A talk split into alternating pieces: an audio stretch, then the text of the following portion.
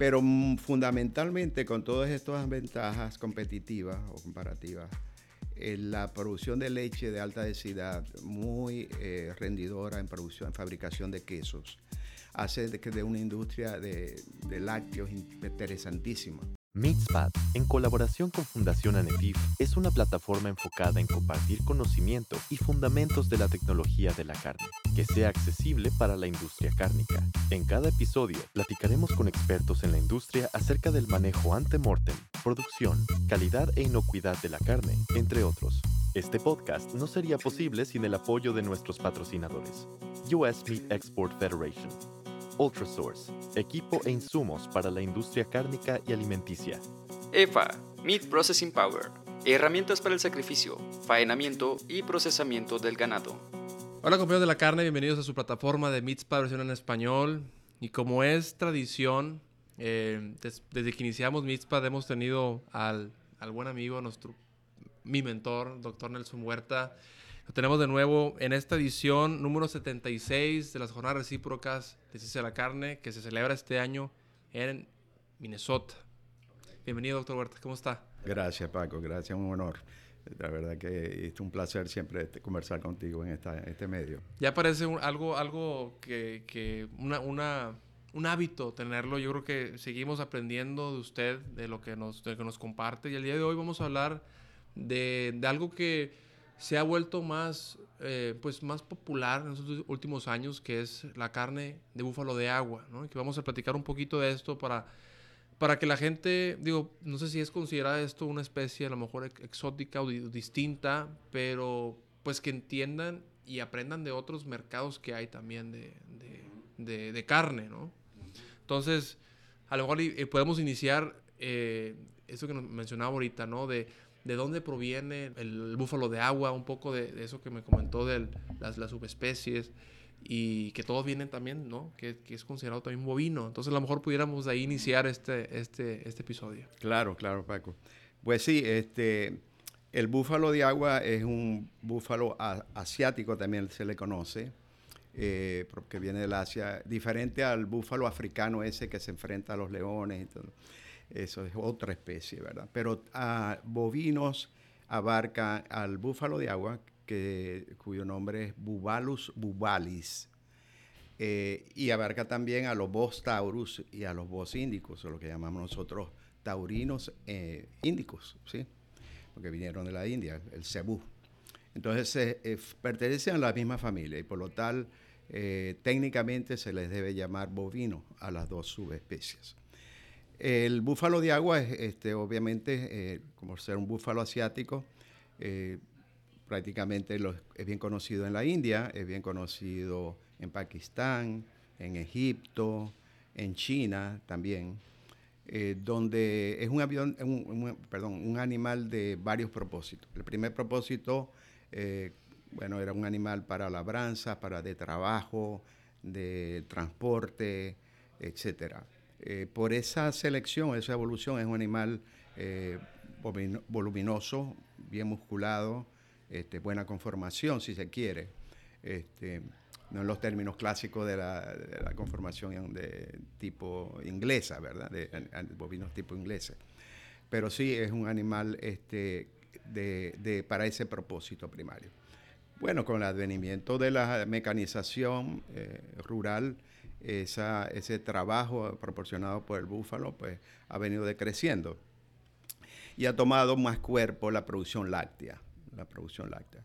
La, búfala es, un, es una eh, productora de leche muy densa, rica en sólidos totales, en grasa, y por lo tanto esa leche es muy rendidora para la fabricación de quesos.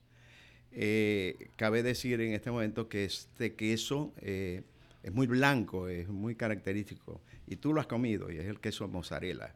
El queso mozzarella original es de leche de búfala.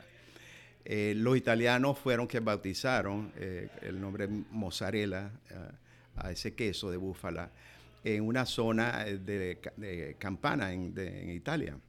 Y por lo tanto hicieron una denominación de origen llamado mozzarella di Campana. Eh, lamentablemente no protegieron industrialmente el nombre, digamos, genérico de mozzarella de, Italia, podemos decirlo así. Y hoy día el queso mozzarella puede ser de búfala o de vacuna, de, de, vacas. Bueno, el tercer propósito eh, que es poco explorado, en verdad, es la, producción de, carne. Pero eh, la carne ha sido un subproducto de la producción láctea. Eh, definitivamente la gente percibe a la carne de búfalo como de mala calidad. ¿Por qué?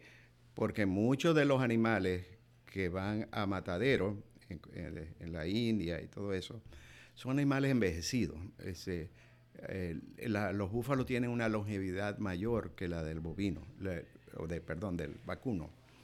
Eh, y una vaca puede tener más de 12 partos y, llevarse a animales de 18 años, incluso a sacrificio. Cuando llegan, pues obviamente viejos, decrépitos, enfermos, o, sin decir que son animales eh, de descarte, pues aun siendo jóvenes tienen una mala conformación, tan flacos, no han sido engordados, en otras palabras. Y esa imagen se proyecta hacia el consumidor como una imagen de mala calidad. Pero tenemos muchas cosas buenas que decir al respecto cuando ese animal es joven y bien engordado. Entonces, eh, básicamente esos son los tres propósitos eh, fundamentales. ¿Qué más te puedo decir? El búfalo eh, se fue introducido en Europa, eh, conociendo esas propiedades, no solamente en Italia, sino en Bulgaria, Rumania y otros países europeos. Eh, de tal manera que es un animal versátil, muy adaptado a diferentes ambientes. Se puede adaptar, como te digo, a esas zonas de latitudes templadas de Europa como en el sur de, Brasil, o el norte de Brasil, mejor dicho. Eh, Venezuela, los llanos de Colombia y de Venezuela, tienen búfalo. El sur de México ahora empieza a ser un bastión de la, de la cría del búfalo para, para, leche en primer lugar y ahora descubriendo las bondades que tiene en materia de carne. Se habla, eh, y volviendo a carne para iniciar esta cosa, eh, es una antítesis ver que hay una percepción generalizada de que la carne de búfalo es de mala calidad, como también hay una percepción generalizada, sobre todo de, de, sus países originarios que la carne de búfalo es de excelente calidad nutricional. Eh, tanto así que, los que se dedican a promover, incluso yo digo que los científicos eh, asiáticos que han publicado de la India, Pakistán, etcétera, están un poquito, como decir, sesgados porque hay uno, recientemente me tocó a mí revisar la literatura de comparación de carne de búfalo de vacunos contra, eh, de búfalos contra vacunos. Y hay uno autor, respetable autor, eh, donde dice que es la carne más saludable de todas las carnes rojas que existen. Claro, cuando tú ves esa, eh, yo diría un poco, científica, pues demasiado exagerada, porque hay una pasión detrás del búfalo, eso hay que decirlo también. Los creadores de búfalos son muy apasionados y son muy solidarios quiero decirte que eh, Venezuela fue sede del Congreso Mundial eh, que se celebró en el 2001 y por eso nosotros en la Universidad del Zulia hicimos un estudio a petición de los bufaleros comparando búfalos y vacunos para ser liberados esos resultados en ese Congreso del 2001. Y este año, en noviembre, Venezuela va a ser de nuevo sede de ese Congreso Mundial del Búfalo. El búfalo tiene su propio journal científico, Journal of Buffalo. Eh, este, obviamente de, allá en, Asia, específicamente en India. Entonces hay una, este, yo veo como una especie de, fiebre a favor del búfalo hoy día. Este, con este nuevo congreso allá irán, este, líderes de México, sobre todo criadores de Veracruz, Campeche, eh, norte de Chiapas, donde hay algunos núcleos de producción de, de búfalo. ¿A qué, le, ¿A qué le atribuye usted este, este renacimiento, este, digo, porque podríamos hablar que siempre ha existido, pero ¿qué es lo que ha ocasionado que, que, vuelva a renacer este? Bueno, en principio yo creo que el, el Congreso Mundial del Búfalo en Venezuela fue una revelación de la especie. Eh, nosotros tenemos eh, la zona precisamente del occidente, ligada muy cerca a Colombia, de buenos suelos y tal, es productores de doble propósito, así como lo es el sur de, México. Y cuando se liberaron los estudios, eh, se dieron la diseminación de conocimientos de toda esa gama de, estudiosos que hay eh, alrededor del, búfalo, pues la gente empezó a aprender primero la longevidad de la, de la vaca, de la búfala. Es, mm, es de vida larga, productiva larga o sea, un atributo muy importante en términos económicos. ¿De, leche? Eh, eh, sí, claro. Un animal que, pueda tener 12 eh, o más partos en su vida. ¿Y en comparación al, vacuno? Bueno, menos, son, estamos hablando 6, 7, 8 cuando ya te fue Correcto. Dos, la reproducción del búfalo es buenísima. O sea, realmente las apariciones son constantes año con año. Eso es otra, otro atributo, la, reproducción. La versatilidad en adaptación a ambientes, como ya dijimos. Este, y es un animal de que necesita relativamente poco cuidado una vez que ya se levanta y se desarrolla. Eh, obviamente requiere los mismos cuidados veterinarios que, una, eh, que un vacuno. de eso no, no, no nos quedamos que caer a engaños, ¿verdad? Es necesario. Eh, sufre de muchas enfermedades comunes eh, al, vacuno. Pero mm, fundamentalmente con todas estas ventajas competitivas o comparativas, eh, la producción de leche de alta densidad, muy rendidora en producción, en fabricación de quesos, hace de de una industria de, lácteos interesantísima, que se vende muy bien. O sea, bueno, mozzarella es, una, es un queso bien renombrado a nivel mundial, no solamente en Italia nación. Entonces, estos productores doble propósito ven en el búfalo pues un, animal muy rendidor, eh, sea, la inversión, el retorno de la inversión es alta con respecto a la vaca. Y la, la adaptabilidad se adapta a zonas que no se puede adaptar el vacuno ni siquiera cebú, eh, sobre todo en esos humedales, animales pantanosos. Por le dicen búfalo de agua, pero no es que requiere un montón de agua para estar en una operación, contener eh, ciertos laguitos pequeños donde él se pueda revolcar, porque tiene un problema de termorregulación, o sea, el, sol directo eh, no tiene glándula sudorípara, pues le hace difícil la termorregulación y requiere de esa humedad. Pero se adapta a, temperaturas ambientales de un amplio rango. Entonces, todas esas eh, ventajas comparativas han hecho que crezca el interés por la cría del búfalo. Y eh, no es extraño que en noviembre de este año se den cita productores mexicanos, centroamericanos, brasileños, que Brasil posee el rebaño más grande del búfalo en las Américas. Eh, no así Estados Unidos y Canadá, este, donde hay pocos núcleos. Sin embargo, estamos viendo que en la zona de California, productores de leche se han venido haciendo núcleos, pequeñas granjas de productores de búfalo. Eh, pregunta, eh, en tema de, producción diaria en, leche, en litros, ¿sabe, ¿tiene alguna idea de cuánto, cuánto produce promedio? Este, no tengo las cifras, obviamente mi especialidad no es leche, pero estamos hablando de más o de, de 8 litros por día. ¿Qué comparación la de vacuno anda de entre 25 a veces diarios, 30 diarios. Y a lo mejor también se debe mucho a, los, a los avances en genética que ha tenido el, ganado vacuno de leche, ¿no? Y me quedo, puedo quedar corto, te digo, esto es una, un promedio general de lo que este, yo he escuchado de boca a boca.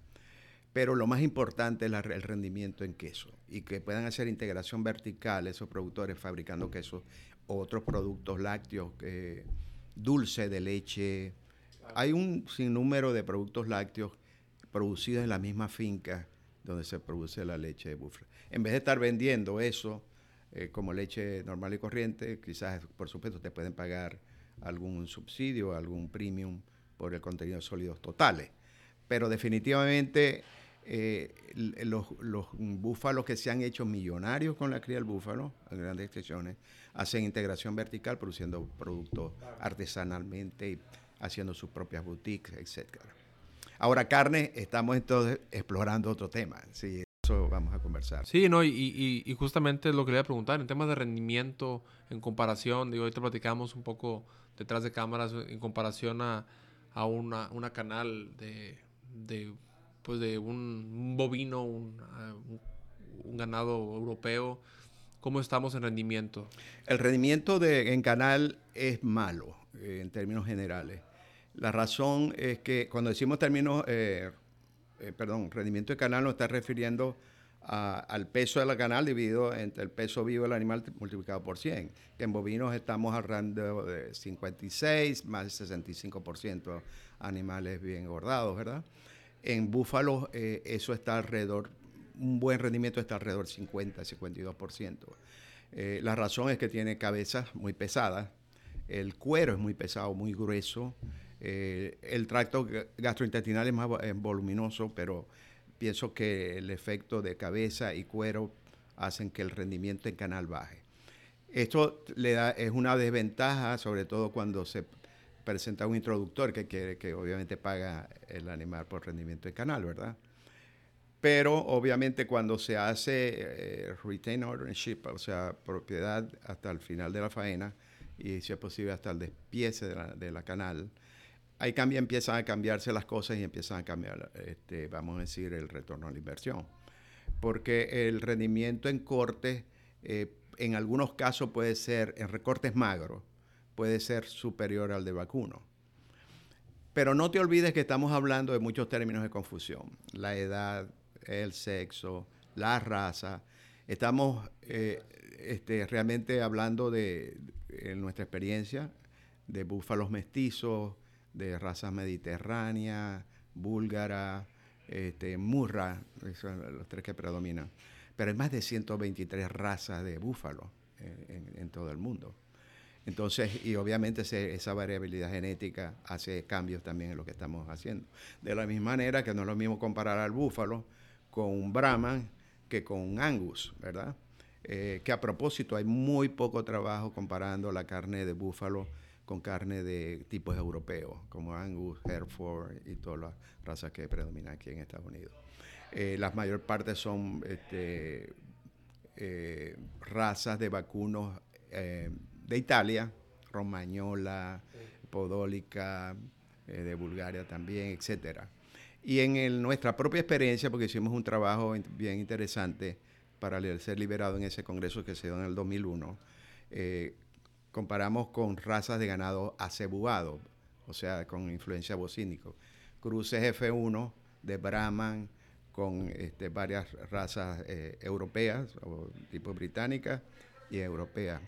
Eh, hicimos una mezcla de eso para tener una heterogeneidad en el grupo que representaba a los vacunos.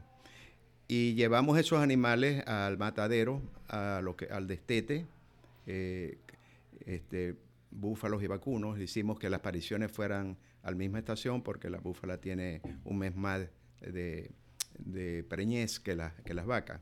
Entonces sincronizamos eso para que nacieran los becerros y los bucerros al mismo tiempo. Al destete los sacrificamos, otro grupo los sacrificamos a los 17 meses, otros a los 19 meses de edad y otros a los 24 meses. Y en cada una de esas edades, en esa matanza en serie, hicimos todos los estudios que podíamos hacer en rendimiento de canal, rendimiento en cortes, eh, aspectos físico-químicos, sensoriales. Eh, nos fuimos incluso hasta determinación de ácido linoleico conjugado. Fuimos los pioneros prácticamente en la literatura mundial reportando el contenido ácido linoleico conjugado en búfalos contra vacunos. Entonces, eh, tenemos una, creo que tenemos, nuestro estudio ha, sido bien referenciado eh, y con un número realmente eh, aceptable en la canal. En se me ha pedido que vaya a presentar eso, es una revisión de literatura en el congreso que viene ahora en julio de la Asociación Americana de Ciencia Animal, con la equivalente canadiense y dos federaciones europeas. Y vamos a presentar es, la revisión más actualizada de literatura comparando carne búfalo y vacuno, pero con un criterio de exclusión importante, que es que aquellos trabajos que no compararon a los dos animales en el mismo ambiente, con la misma dieta, con el mismo manejo, quedaban fuera de la revisión de literatura. Y esto es importante porque eh, cuando ves tú algunas revisiones de literatura previas a la nuestra, e incluso de México, de la Universidad Autónoma este, Metropolitana. Eh, imagínate que tabulaban los, promedios en, diferentes características físico-químicas pero y los comparaban con vacunos, pero de trabajos diferentes. O sea, los búfalos y los vacunos no estuvieron en el mismo ensayo. Y eso obviamente puede traer una, una información un poquito desviada. Desde 1833, Ultrasource ha sido un proveedor confiable para la carne en México, Centro y Sudamérica. Provee equipo para el sacrificio, procesamiento y empaque de productos cárnicos y alimenticios.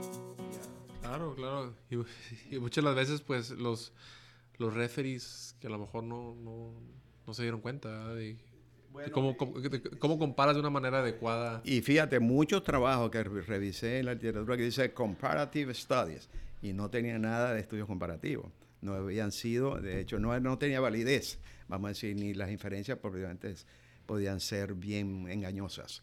Entonces, bueno, eh, con eso te digo que eh, hay mucho interés, renovado interés. Aquí en Estados Unidos, creo que te mencioné que la Universidad de Florida fue pionera en promover la, eh, la cría del búfalo y sobre todo para la zona pantanosa del sur de Florida, los famosos Everglades, que son grandes humedales que cumplen un, este, un importante efecto climatológico en ecosistema, en sostenibilidad. Y el búfalo se estaría como pez en el agua allí, ¿no? Este, pero bueno, eh, eso es lo que te puedo decir con eso. Te puedo dar muchos más detalles de lo que pasó en, eh, en nuestro estudio de comparación de evaluación sensorial. Sí, sí, sí. Eso, eso le iba a preguntar. ¿Cómo? Bueno, eh, sorprendentemente, porque la gente ve a un animal flaco, decrépito, producto de una larga, valga la redundancia, longevidad. Eh, y cuando ya son vacas flacas, pues se cree que el animal es de carne dura, ¿verdad? De carne de mala calidad. Pero como nuestro estudio terminó en animales, la máxima edad fue 24 meses, son animales relativamente jóvenes, tanto vacunos como búfalos. Y lo que vimos es con tanto con panel de catadores como panel de consumidores y con la fuerza de corte de Warner Bros.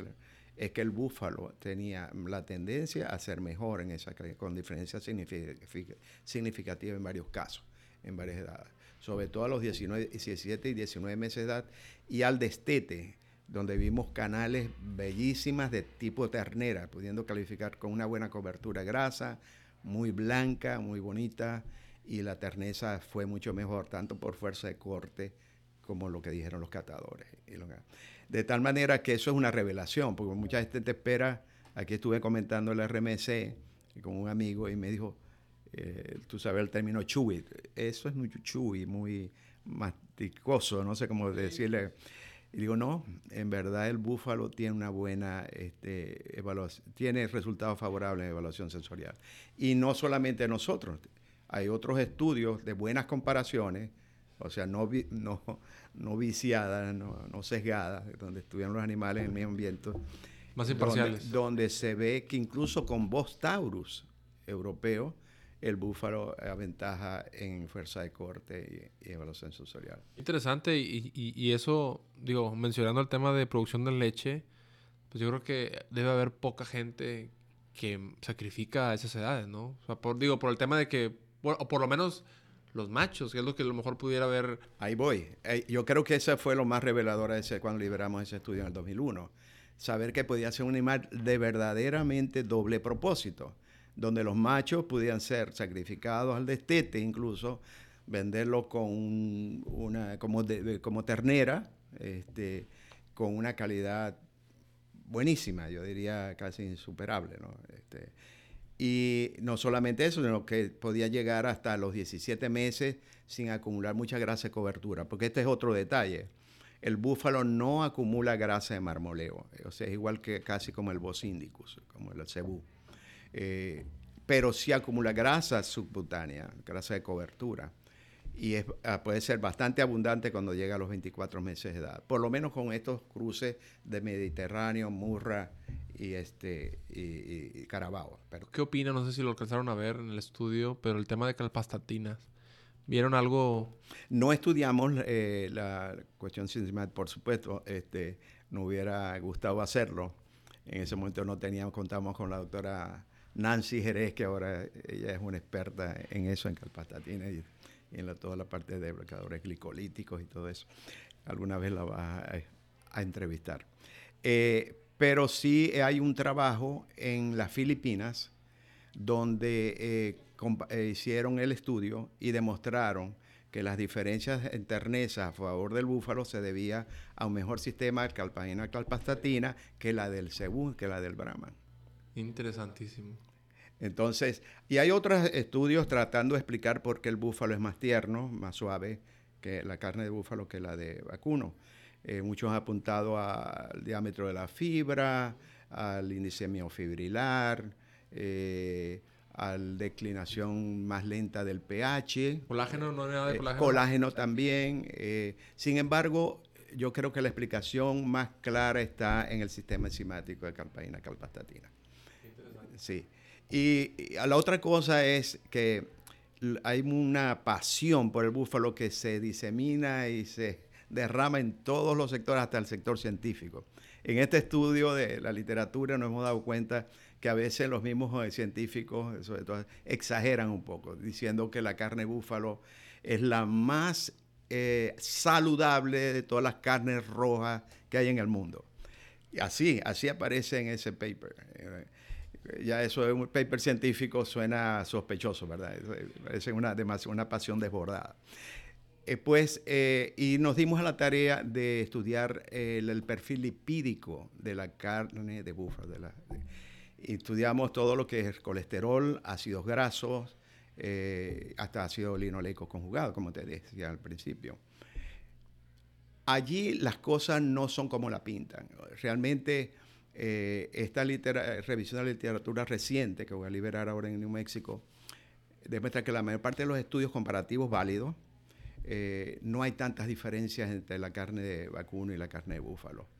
Eh, la carne de búfalo tiende a elevarse en, varios estudios, en la mayoría de los estudios, en, saturación, ácidos grasos saturados. Pero muchos es también el ácido esteárico, que tú sabes que no es malo, es neutral.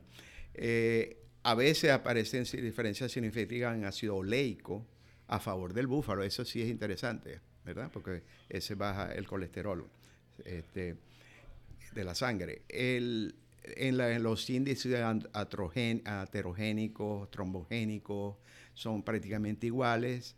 En colesterol, estudios que yo estoy revisando demuestran que la mayor de la parte del colesterol, el contenido de colesterol es igual entre las dos especies. Entonces hay muchos mitos que despejar con respecto a la saludabilidad de la carne de búfalo. Este, y yo creo que ambos siendo bovinos, pues no se podía esperar otra cosa, eso, esperar que siendo de la misma familia bovina, eh, uno tenga 45 o 50% menos de colesterol, es difícil realmente de comprar, ¿verdad? Y, yo creo que eso es lo que está diciendo la literatura. Hay que hablar con el, con el doctor Testa y para que pongan este video en esa conferencia. Eh, digo, sería bueno que, ah. digo, como en Expo Carne pusieron ahí una pantallita y la gente, pues, en 20 minutos pueden aprender un resumen muy rápido de, pues, a lo mejor la situación actual de la carne de, de búfalo de agua, ¿no? Tú hablaste de Testa. El doctor, sí, sí, ¿De Panamá? Sí, sí, digo, ah, porque... Está, en boga en Panamá, sí, sí, definitivamente eh, en Panamá hay una fiebre e incluso el, ministro de Agricultura quiere promover este, la cría del búfalo. Sí, y, lo interesante porque me preguntaban ellos, porque algunas cosas que hemos estado evaluando en temas de proyectos, el tema de la matanza, o sea, me preguntaba, bueno, ¿qué diferencia? Bueno, el tema de diferencia de equipos y de aturdidores y de herrería, pues va a ser prácticamente algo emulando el sistema, al sistema que... De vacuno. Sí, sí, sí, entonces...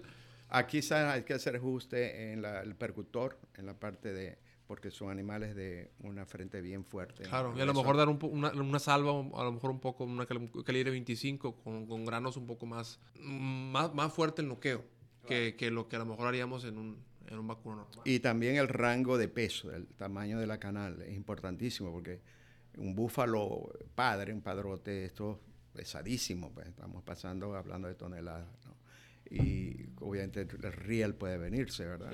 Desplomarse. Así que hay que estar bien este, claro en esas especificaciones. Pero yo sí pienso que, eh, eh, y te digo que me parece que esa iniciativa panameña de hacer eh, mataderos móviles para, también para, para el búfalo, puede ser una un cambio revolucionario, digamos, en la, en la cultura del comercio de la carne este, bovina, para decirlo así. Y los, eh, cuando nosotros diseñamos el sistema de clasificación en Venezuela, el que está vigente hoy día, eh, no distinguimos entre vacunos y búfalos, porque son bovinos, o sea, legalmente son bovinos. Pero hoy en, y a los búfalos, a los bufaleros, perdón, les interesaba realmente colarse por los mismos canales de comercialización que hacía este, el vacuno, así como lo hace la India cuando exporta carne de búfalo y, no diferencia. Pero eh, creo que ha llegado el momento de diferenciarse. Yo creo que hay atributos, como lo que hemos mencionado, que podrían eh, hablar a favor del búfalo. Con buena marketing, un buen marketing y si es posible que ellos hagan su propia boutique de carne de búfalo, porque va a ser difícil este, que, por ejemplo, te voy a dar el caso de Colombia. Colombia se quiso eh, hacer con la cadena cadenal Coéxito, eh, vender búfalo, pero el volumen para vender los bufaleros no da para que eso se desaparece un santiamén en, en esa cadena tan grande de supermercados en Colombia. Pero entonces la opción es que los mismos bufaleros hagan cooperativas o hagan alianzas estratégicas para poder juntar eh, productos y poderlo incluso distribuir en, boutiques bufaleras. Allá en, Miami, por cierto, en Wild Fork, este, eh, veo carne de bisonte, pero no veo carne de búfalo. Curioso eso, aún siendo brasileña. Aún. aún.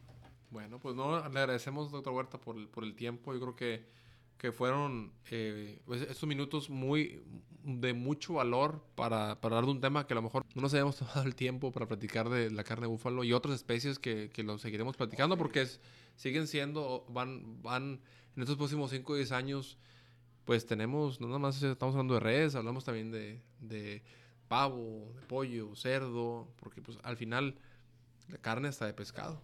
Claro, ¿no? Y la frontera agrícola animal debe extenderse y hay zonas donde realmente el, vacuno no, no, ha prosperado ni va a prosperar. Y el, el, búfalo. Avestruz. Ah, sí. Eh, imagínate, todo, todo, todo eso es esas fuentes proteicas alternativas ¿no? al, al bovino.